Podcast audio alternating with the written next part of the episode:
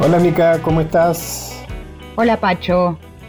Hola Nacho Guglielmi, grandes colaboradores.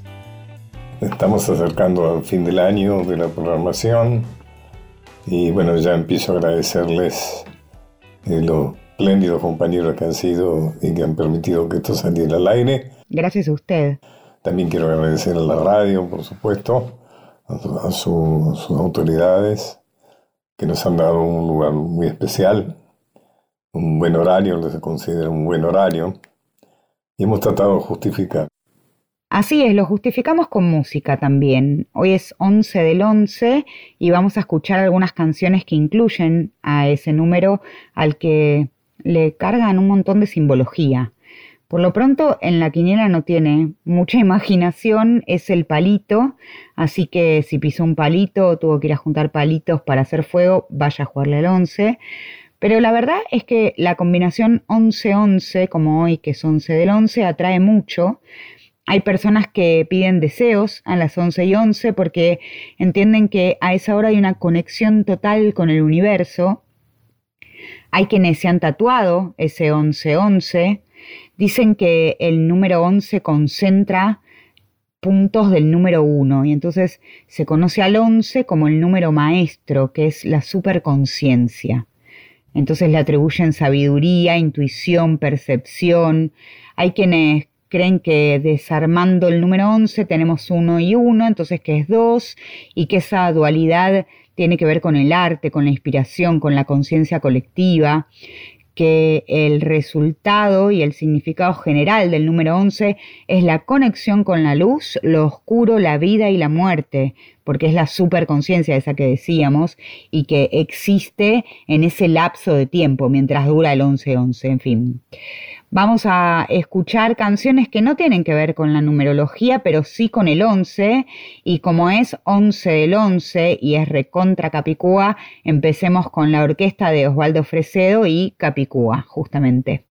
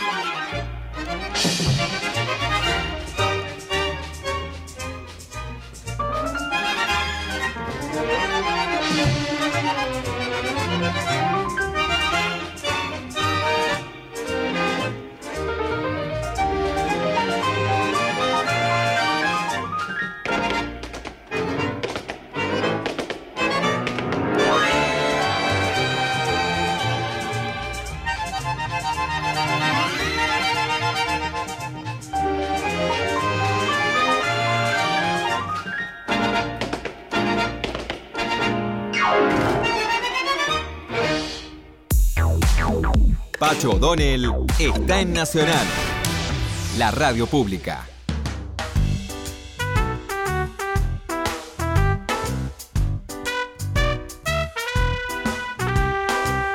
Bueno, hoy tenemos un pensador en la segunda parte, muy interesante. Y se me ocurrió entonces que en esta primera parte, que habitualmente eh, me ocupo de hablar de temas que tienen que ver con los caminos, es decir, con las distintas eh, rubros, digamos, que componen el interés de este programa, vamos a hablar de un intelectual, de otro pensador, pero un pensador de acción, como fue en Monteagudo. Bernardo Monteagudo, un tucumano civil en tiempos de militares, un hombre que se formó en la Universidad de Chuquisaca, donde entró en contacto con los patriotas, ¿no es cierto?, que luego eh, pondría en marcha todo el tema independentista. Eh, fue un hombre que se destacó por su extraordinaria inteligencia, excepcional inteligencia, a la cual además lo acompañaba un muy buen aspecto. Tenía fama de ser muy, pintón, muy mujeriego, una vida eh, muy intensa, muy, muy joven, 39 años, ya veremos cómo. Y bueno, en su primera parte quizá no es la más elogiable, se hace un nombre necesario para Carlos de Alvear. Cuando cae Carlos de Alvear, eh, lo O'Higgins, es el redactor de la Declaración de Independencia de Chile, nombre que se hace de gran confianza de O'Higgins, y también de San Martín. O sea, él estaba donde estaba la parte más caliente de la independencia, de la lucha, de la guerra contra España, ahí estaba Monteagudo.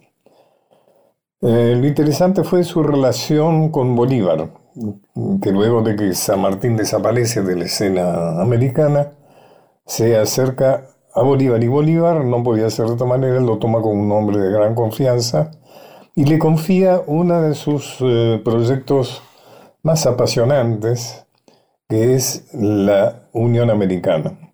Ya en su carta de Jamaica de 1815, durante su exilio en Kingston, Simón Bolívar había escrito, es una idea grandiosa pretender formar de todo el mundo nuevo una sola nación, con un solo vínculo que ligue sus partes entre sí y con el todo. Y propuso hacerlo en Panamá. ¿Por qué Panamá? Porque era el punto de unión simbólica de las Américas del Norte, del Centro y del Sur, y también de ambos grandes océanos.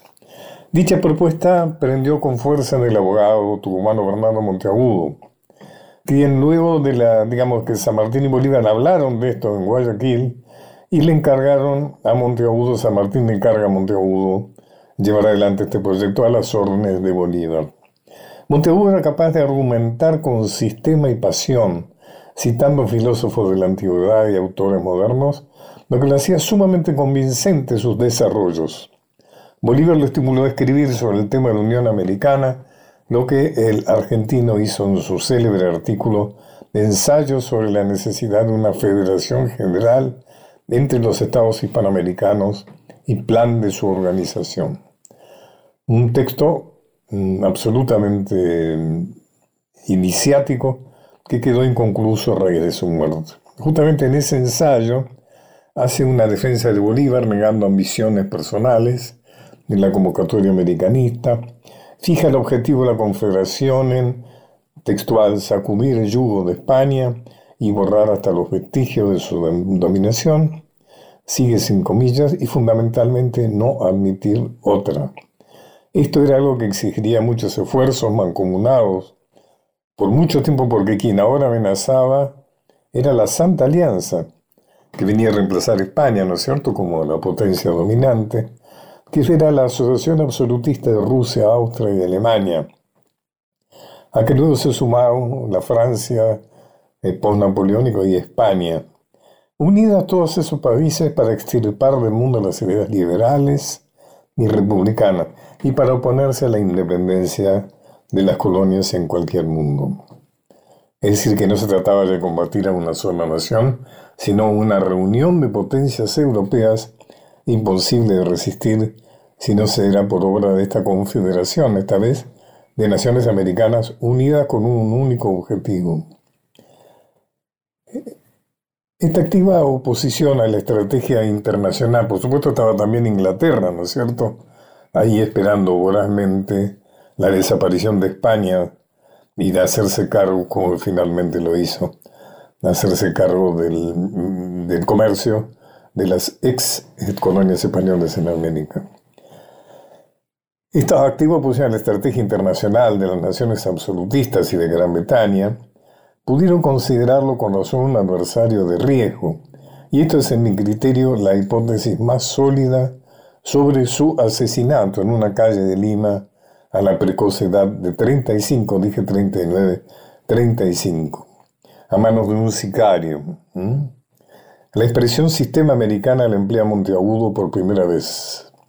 Se atribuye también a la Confederación capacidad suficiente para enfrentar no solo las amenazas externas, sino también los conflictos entre los estados. Por eso se llama Congreso afictiónico, porque la fictionisis era el método que tenían en la Grecia antigua las naciones para evitar la guerra y tratar de ponerse de acuerdo en diálogos eh, sensatos algunos de los gobernantes emancipados respondieron con interés, pero otros sabotearon el proyecto, como fue el caso de nuestro Bernardino Rivadavia, quien, como sabías, apostaba al vínculo de Buenos Aires con Gran Bretaña. Gran Bretaña, como ya hemos dicho, competía con la Santa Alianza en su juzgar otro continente. Don Simón le transmite la decepción a Monteagudo en carta desde Guayaquil por la actitud de los gobernantes de Buenos Aires. Bueno, la cuestión es que finalmente el Congreso se llevó a cabo en Panamá, pero no cumplió con sus objetivos de unir el proyecto inicial, inclusive una unión aduanera, inclusive un, ejército común formado por todos los países americanos independizados eh, para defender cualquiera de ellos que fuera atacado. Eh, pero nada de eso, el Congreso quedó simplemente en declaraciones, cosa que disgustó mucho a Bolívar, pero indudablemente el saboteo, eso es parte de la historia que se desliza hasta hoy, ¿no es cierto? La gran dificultad de la Unión Americana por los saboteos de las grandes potencias. Y por supuesto la muerte de su gran promotor, Bernardo Monteagudo, un prócer argentino que tenemos que aprender a, a valorar y realmente a, homenajear, porque se lo merece. Despedimos este bloque con el vivache moderado de las 11 bagatelas de Beethoven, ya que estamos con el número 11. Escuchamos a Stephen Kovacevic en piano.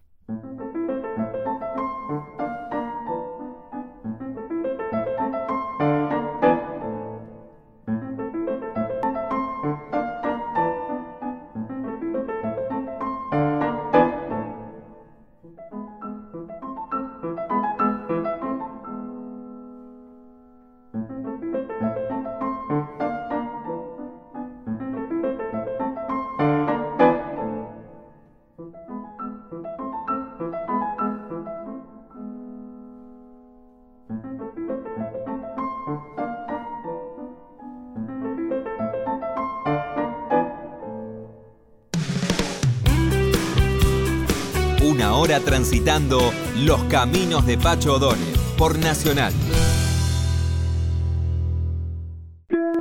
Continuamos con Los caminos de Pacho O'Donnell.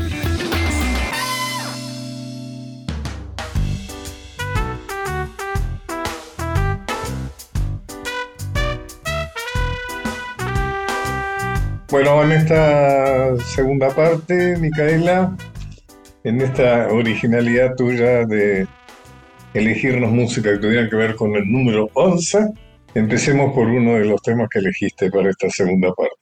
Seguimos con el número 11, que en nuestra ciudad de Buenos Aires lo tenemos como un barrio. En realidad no existe en la nomenclatura oficial, es Balvanera, su plaza Miserere, pero la estación de subte es 11 de septiembre y con el tiempo quedó acortada en 11 y así conocemos a la zona que es una zona tan llena de identidades que construyó una propia, ¿no? Once es inconfundible. Y vamos a escuchar qué transmiten los tabaleros sobre Once.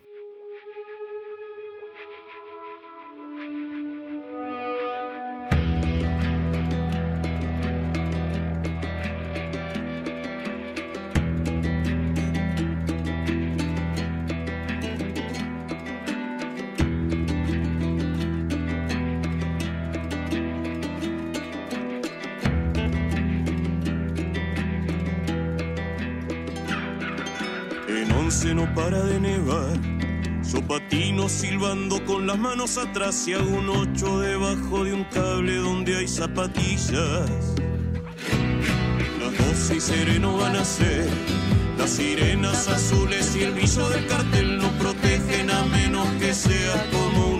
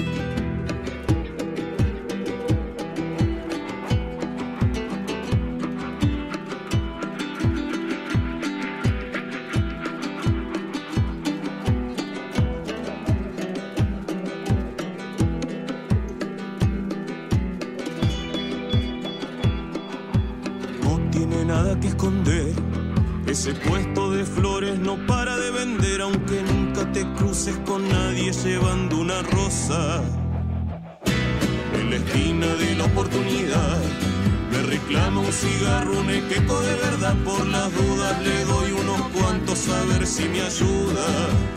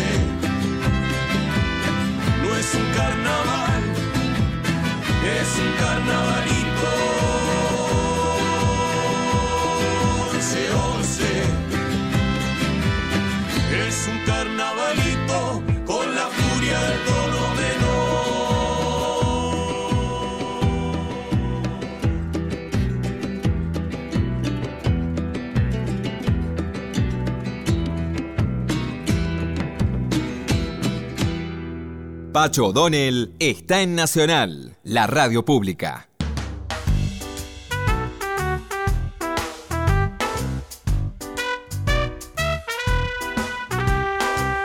Bueno, estoy con Miguel de Nazayac, una persona eh, argentina radicada en París desde hace tiempo, eh, por motivos no voluntarios, ya que pudo eh, salir de Argentina cuando fue liberado de la cárcel de la dictadura cívico-militar.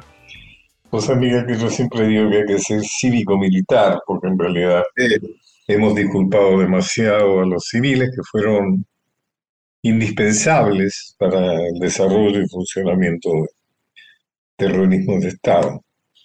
Absolutamente. La cuestión es que, bueno, ¿cómo estás, Miguel? Bien, che, bien, contento de estar con vos, contento de estar en Buenos Aires. Bien.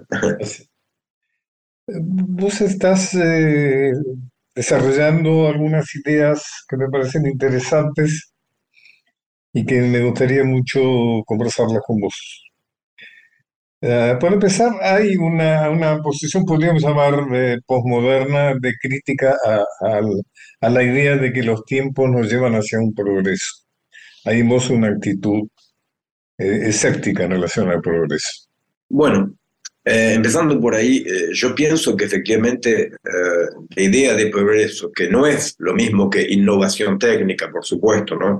La idea de progreso es teleológica, es decir, que hay una razón en la historia, como lo decía Hegel, ¿verdad? O sea que no nos damos cuenta, pero todos estamos siguiendo un camino que nos lleva a un punto de convergencia. Bueno, esa idea es la idea misma de lo que ves, por ejemplo, Kush, Rodolfo Kush llama el mundo del ser, ¿no? ese mundo donde estás esperando para ser y el desarrollo. Eh, yo creo que efectivamente estamos viviendo de hace por lo menos un siglo una crisis radical del mundo que produjo ¿no? Eh, esta idea de progreso, esta práctica de progreso, ¿no? Y que se manifiesta de manera material con lo que llamamos el antropoceno, o sea, la transformación material objetiva del mundo con la misma profundidad que etapas geológicas que duraban millones de años transformaban eh, el mundo, ¿verdad? Yo creo que sí, que estamos en, una, en un momento de crisis y esa crisis se manifiesta por la emergencia de lo que llamamos la complejidad. ¿verdad? La complejidad. O sea, la complejidad para mí no es eh, una teoría, es el nombre de un no va más. No va más de habitar así el planeta, de la superproducción, del extractivismo. Eh, me parece que hay algo así, viste, que no va más. Vos hablas de una sociedad que ya no es viable. Y hablas, de un, y hablas de un sufrimiento, hablas del sufrimiento. Sí, porque yo no soy solo investigador, mi trabajo principal es investigador en la interfaz entre la biología y el mundo algorítmico, ese es mi trabajo fundamental, pero soy clínico también, trabajo con mucho en psiquiatría y yo con mis colegas veo que eh, el hecho de que el, el progreso, el mito del progreso se haya caído, hace que el futuro, que era toda positividad, se transformó en amenaza. Y mm. eso es muy difícil abancárselo, porque nosotros todos fuimos formateados, pero en nuestra carne, ¿no? Con la idea de que mañana va a ser mejor. Y de repente pasar en muy poco tiempo a que mañana es una amenaza, eso produce dos cosas, ¿no? Mucha depresión, mucha locura y mucha violencia como reacción a eso, ¿no? Y mucho conflicto. El tema del conflicto también es un tema bastante central en tu pensamiento, ¿no?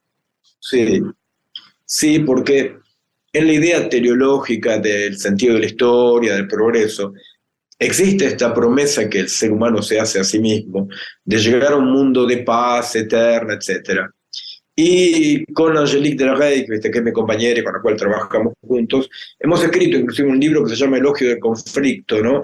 En el sentido un poco de Heráclito, ¿ves? O sea, decir, el conflicto es madre de todas las cosas, o sea, no hay que esquivarle el bulto al conflicto, porque no es que lo que viene es la paz, lo que viene es el enfrentamiento, cuando uno evita, porque el conflicto es una multiplicidad, una multiplicidad que no es forzosamente violenta, al contrario, pero cuando uno trata de evitar el conflicto, cuando uno trata de pacificar la cosa, ahí viene el enfrentamiento. La idea de que lo negativo no va a desaparecer. La idea de que hay que, claro, que, que es un poco la idea del progreso, de que llegará un punto en el cual la negatividad será absorbida en la pura positividad, ¿no? Esto Hegel y Marx eh, lo tienen. Esto no invalida ni Hegel ni Marx. Uno puede estudiar Hegel y Marx sacando el lado teleológico, y hay que estudiarlo. Pero es cierto que esta idea de que un día se acabará la negatividad. Y de repente no, nosotros, eh, si no podemos reentrar en amistad con la negatividad, nos vamos a volver medio locos, ¿no? Porque en realidad la negatividad que quisimos negar, boom, nos vuelve sobre la cabeza con una fuerza terrible.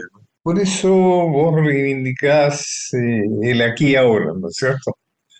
O sea, la idea de que no habiendo futuro, eh, no habiendo posibilidad de exclusión de lo negativo, diríamos, eh, lo, que, lo que realmente tiene vigencia es, la circunstancia, ¿no? El, momento, ¿no? El, eh, el, amor fati, ¿no? Casi como diría Nietzsche, ¿no? el presente, ¿viste? O sea, el presente, exacto. Durante la modernidad el presente siempre está negado de una manera transitiva. La única razón de ser del presente es para llegar al futuro, ¿no? Y así es como la vida se desarrolla en una sala de espera.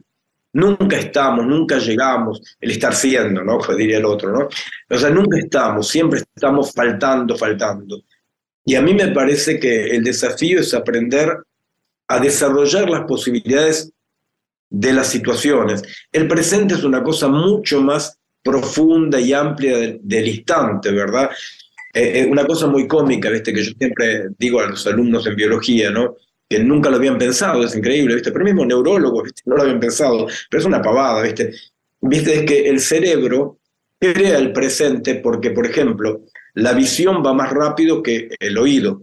Y el cerebro para, hay una neurona retraso que para ¿no? el estímulo visual hasta que llegue el estímulo auditivo. O sea que ese instante es una producción que toma su tiempo, ¿verdad? O sea, el presente es mucho más espeso de lo que creemos, ¿no?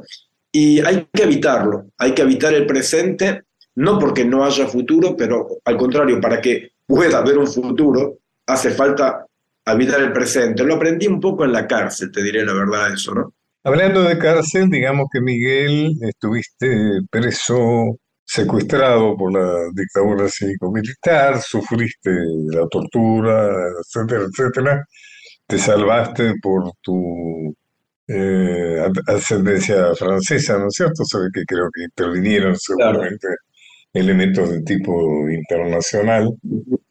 Sin embargo, vos escribiste un libro, pero antes vamos a escuchar otro tema relacionado, como es 11 de noviembre hoy, mi colaboradora musiquera Kaela Polak ha decidido que hoy vamos a escuchar temas que tienen que ver con el número 11. Así que bueno, siempre hace esos desafíos. Bueno, vamos a escuchar otro tema que tenga que ver con el número 11. Así es, y como Miguel vive en París, no me voy a animar a presentar el tema que sigue en francés. Diré que vamos a escuchar a Lina Margui y las 11 horas suenan. Y después seguimos con Miguel de Nazayac.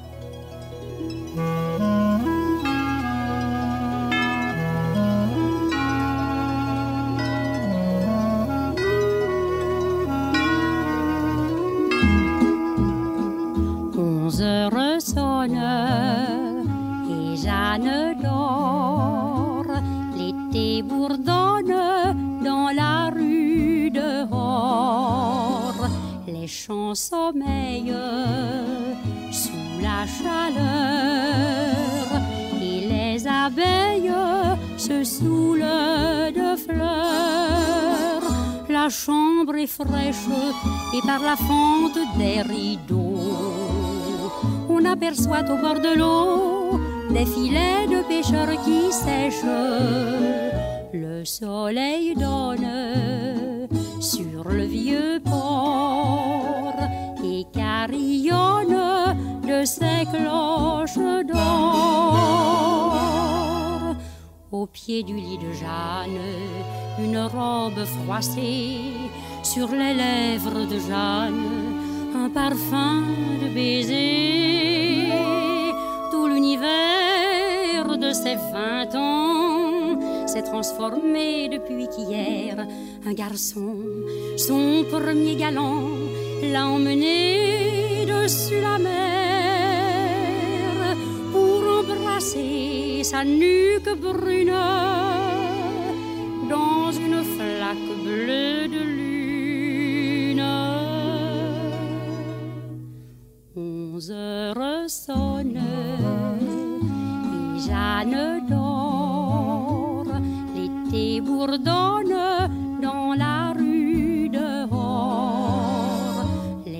sommeillent sous la chaleur et les abeilles se saoulent de fleurs.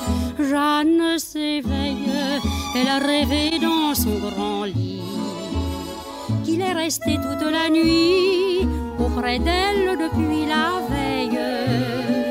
Jeanne se lève, elle sourit son rêve murmure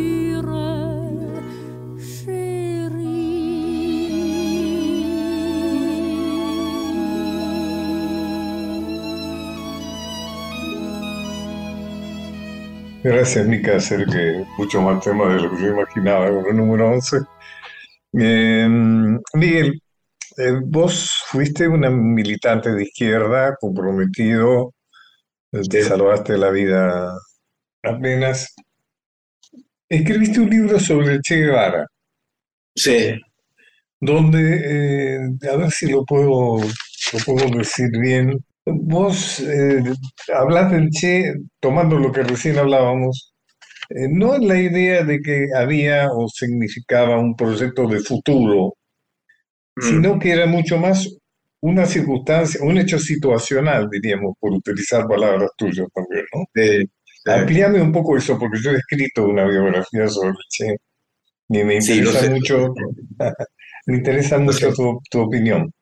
Claro, yo no es una biografía como la tuya, yo es más bien un, como un pequeño ensayo sobre el llevarismo. correcto. claro, mira, la principal eh, que del presentismo, para decirlo así, del Che, es cuando él dice un revolucionario hace la revolución.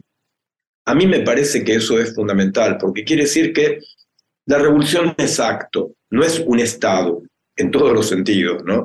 O sea que una revolución puede cambiar el estado de cosas, efectivamente, y crear un estado muy deseable, mejor o no, pero nadie tiene derecho a decir yo soy de manera sustancial la revolución, ¿no? O sea, todavía me parecía que ese desafío de, y mira, lo que estás haciendo, son lo que estás haciendo, ¿no? Y no eh, como una cosa así, claro, te digo, sustancial, o sea, ser un revolucionario. Ahí el Che no nos olvidemos que el Che, ¿viste? O sea, se desafía a la URSS, desafía a China, desafía, mismo tiene muchos desacuerdos con Castro, ¿verdad? O sea, eh, con respecto a la URSS. Y el Che se manda, se manda, ¿no? Y es algo, es algo como, como algo más personal, diríamos, algo que tiene más que ver con circunstancias, que tiene más que ver con él que con la revolución con mayúsculas. Sí, creo que sí, que tiene un lado de rebelión, como una rebelión, viste, necesaria, ¿no?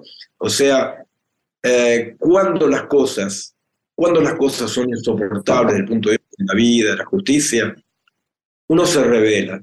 Y en una revolución no hay un punto de llegada fijo. Una revolución es como una emergencia, así un poco asemántica, para decirlo así, ¿no? Que muchas veces un grupo, ¿no? Dentro de la cosa da como un pequeño golpe de Estado y se apropia de la cosa. Pero una revolución no es nunca su resultado estatal para mí. Una revolución es un momento que abre, ¿no? Que es así, que pasa porque acontece, ¿no? Eh, y me parece que en sentido del Che eh, sí, el Che asume, o sea, a mí me gustaron muchas cosas del Che, vos te imaginás eh, toda la cuestión con respecto al arte moderno, no figurativo, el coraje de, eh, de, ir del lado de la vida, del deseo, ¿no? O sea, y me pareció que no hay que adorar la figura del Che para nada, pero que el Che es un potencializador que guarda una actualidad en ese sentido muy grande, ¿no?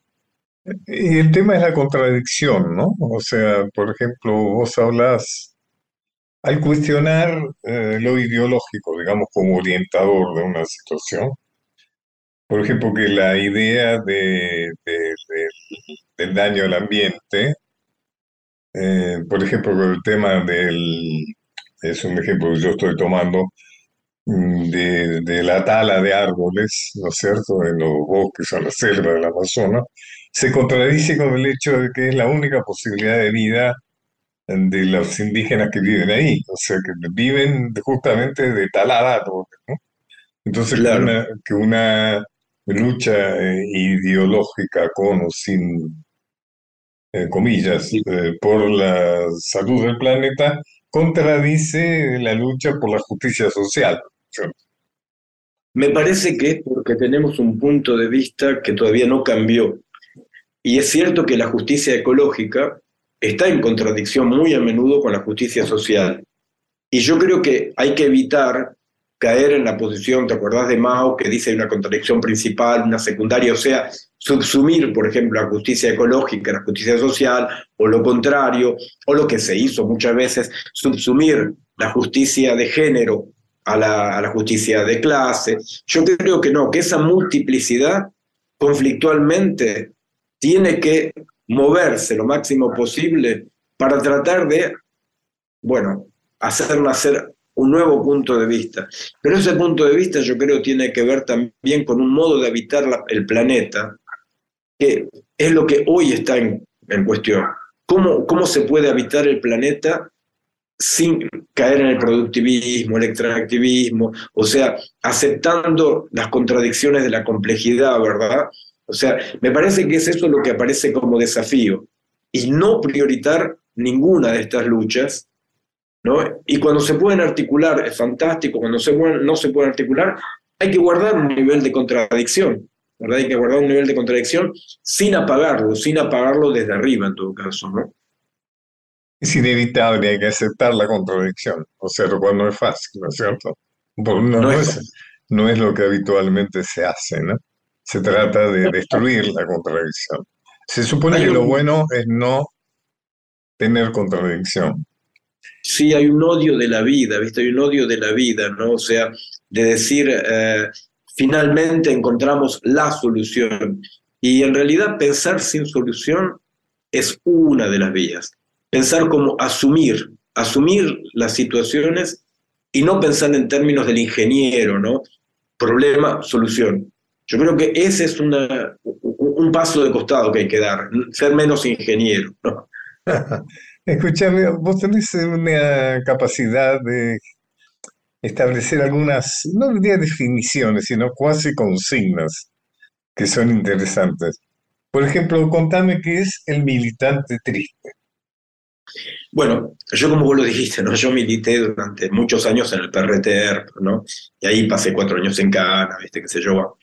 Eh, el militante triste es el militante comisario político, ¿viste? Es el que sabe dónde está el bien, dónde está el mal. El militante, el militante de la moral, pero la moral en el mal sentido, en el sentido que Nietzsche le da, ¿viste? O sea, eh, eh, es el militante, ¿viste? Que la sabe todas, que nunca está presente, porque él ya tiene la idea en la cabeza, nunca está hablando con la persona, porque hablar es simplemente hacerle el coco al otro, nunca se deja sorprender.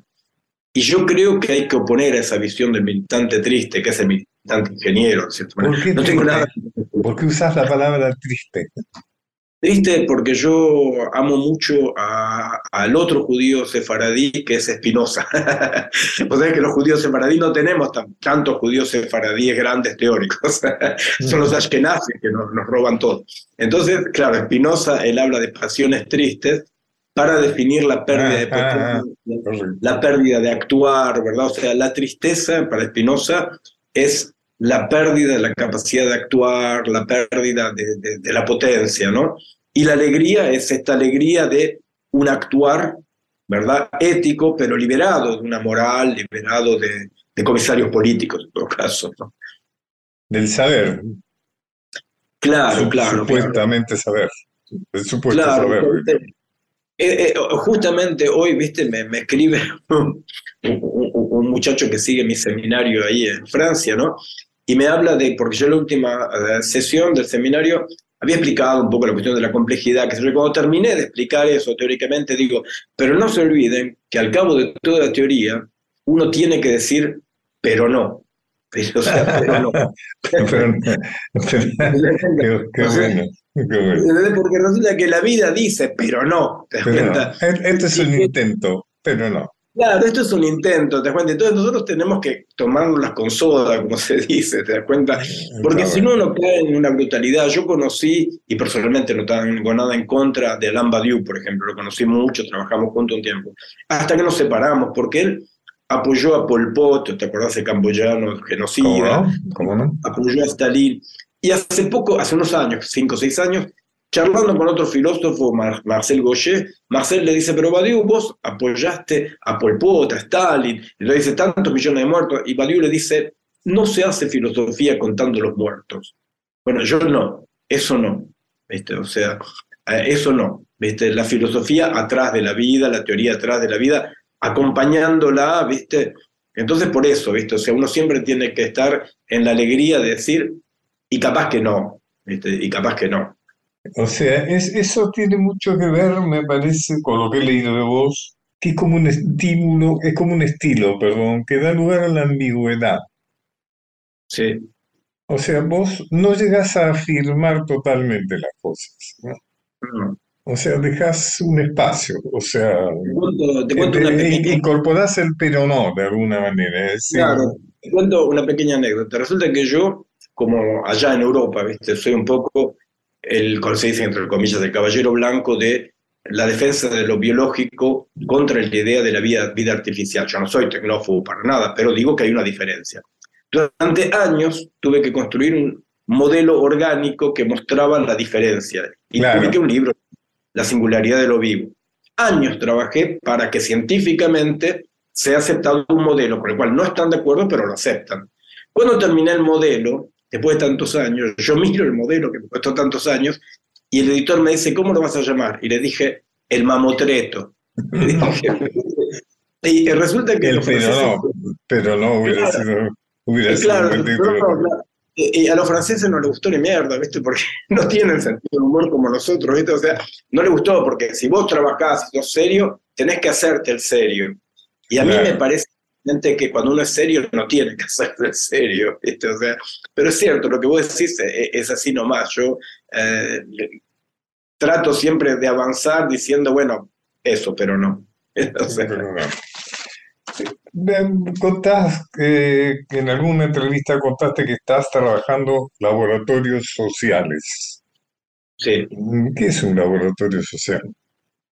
Son lugares, eh, en general, en el Gran París o en, las eh, periferias de Italia o en Bélgica, ¿no? Donde tenemos algunos laboratorios, y ahora uno en Irán, hace un tiempo, ¿no?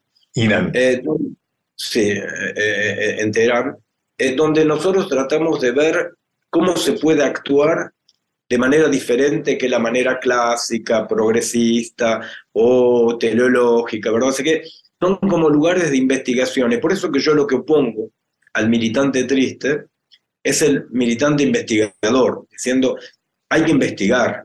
Eh, es muy complicado todo esto, ¿no? O sea, viste que el militante muchas veces dice, bueno, y hay que, hay que. Hay que. Y el mismo el mismo tipo que para hacer una ventana en su casa consulta a tres arquitectos para cambiar el mundo, le dice, bueno, ¿y hay que ¿Viste? Así nomás, ¿viste? O sea, vamos a los ponchazos. Y a mí me parece que no, ¿viste? O sea, que hay que eh, investigar, que hay que investigar. Y esto lo hacemos en laboratorios sociales que existen desde hace mucho tiempo. ¿Tienen temas? ¿Establecen algún tema, por ejemplo? Sí, por ejemplo, hay temas que tienen que ver, por ejemplo, con la inmigración, temas que tienen que ver con la falta de habitación, temas que tienen que ver con la violencia urbana, ahora temas que tienen que ver con eh, la islamofobia, como se dice, ¿no? O sea, el racismo que está creciendo enormemente en Francia, ¿no? Eh, que se trata de, de, ver como que todo militante islámico es un terrorista loco, ¿no? Se lo patologiza, y entonces nosotros tratamos de establecer esas interfaces, ¿no? Donde decimos, bueno, comprender no es estar de acuerdo, pero hay cosas que comprender, lo mismo si guardamos el nivel de conflictualidad. Y, Yo estoy dentro del sistema de discriminación. Yo estoy trabajando mucho, mi tema de estos últimos tiempos es el tema de la vejez. Claro. Para mí somos los grandes discriminados, o por lo menos muy importantemente discriminados. Por lo menos en la Argentina somos ya nueve millones de viejas y viejos en un sistema capitalista donde todo tiene un valor, evidentemente los viejos tenemos muy poco valor, somos muy malos consumidores, eh, hay todo un prejuicio en relación a cómo es el viejo, se supone que el viejo es alguien aburrido, pasivo, la vejez es muy parecida a la enfermedad, ¿no es cierto? ¿Has hecho algún trabajo relacionado con la vejez? ¿Has trabajado algo en cuanto a la vejez? Trabajé, pero ya más médicamente, medicalmente, perdón, en gerontología y le metía, claro, como siempre, la cuestión filosófica, ¿no? Porque por empezar, eh, eh, el ataque contra la vejez tiene mucho que ver con el, eh, no sé cómo sería, lo, nuevo, lo, novitivo, no sé cómo se dice, la ideología de lo nuevo, ¿no? La innovación. Lo novedoso, lo novedoso. Gracias. Dice, todo lo que es nuevo es bueno, ¿no? El último cacafón no, no, sirve más, lo tiro, tengo un nuevo cacafón. Y entonces la gente se la pasa apretando botones y como aprieta botones nuevos y nuevos, confunde lo novedoso con un bien. Y a mí me parece que la cuestión, más que de la vejez, una cuestión que incluye un poco más, la cuestión de la fragilidad es fundamental. Y a mí me parece, sinceramente, lo digo honestamente, siempre me pareció, no ahora que estoy vegetorio, siempre me pareció que un pecado mayor del capitalismo es desperdiciar a los ancianos que tenían todavía potencia y sabiduría.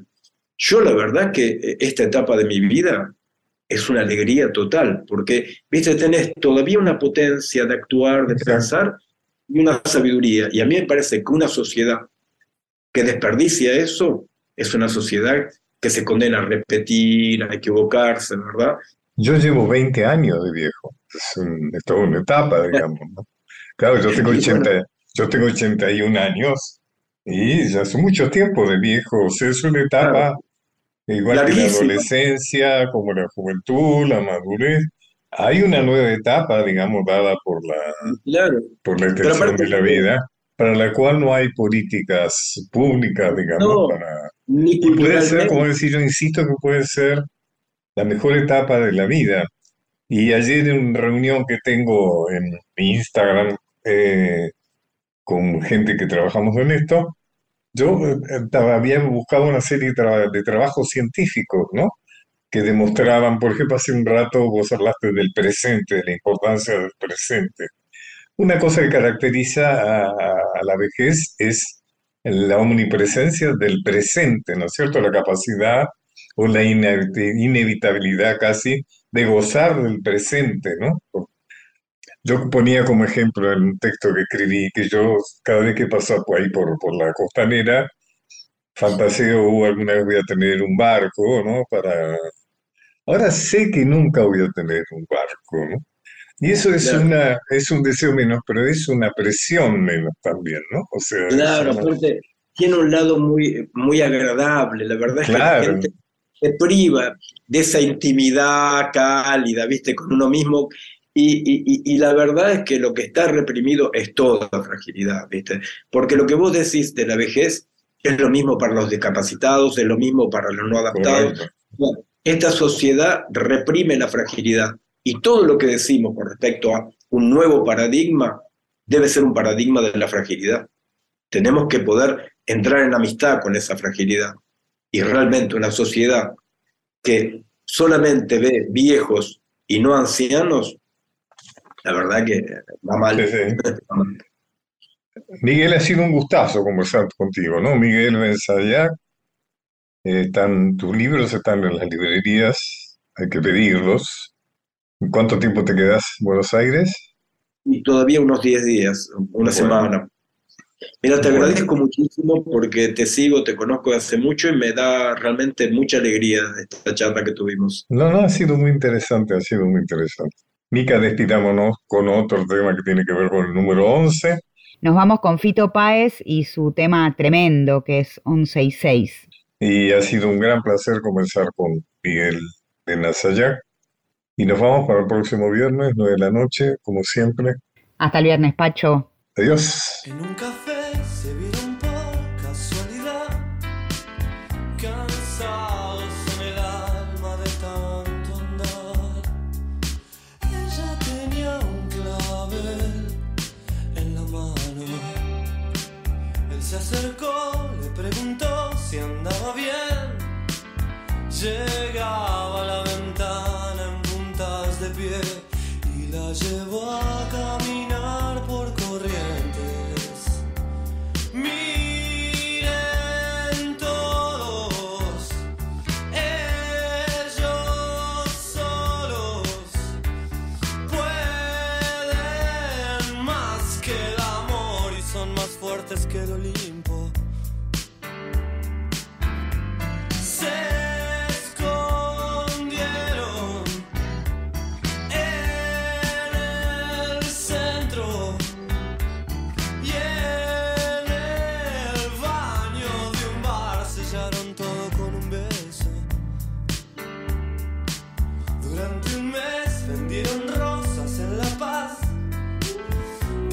siento que no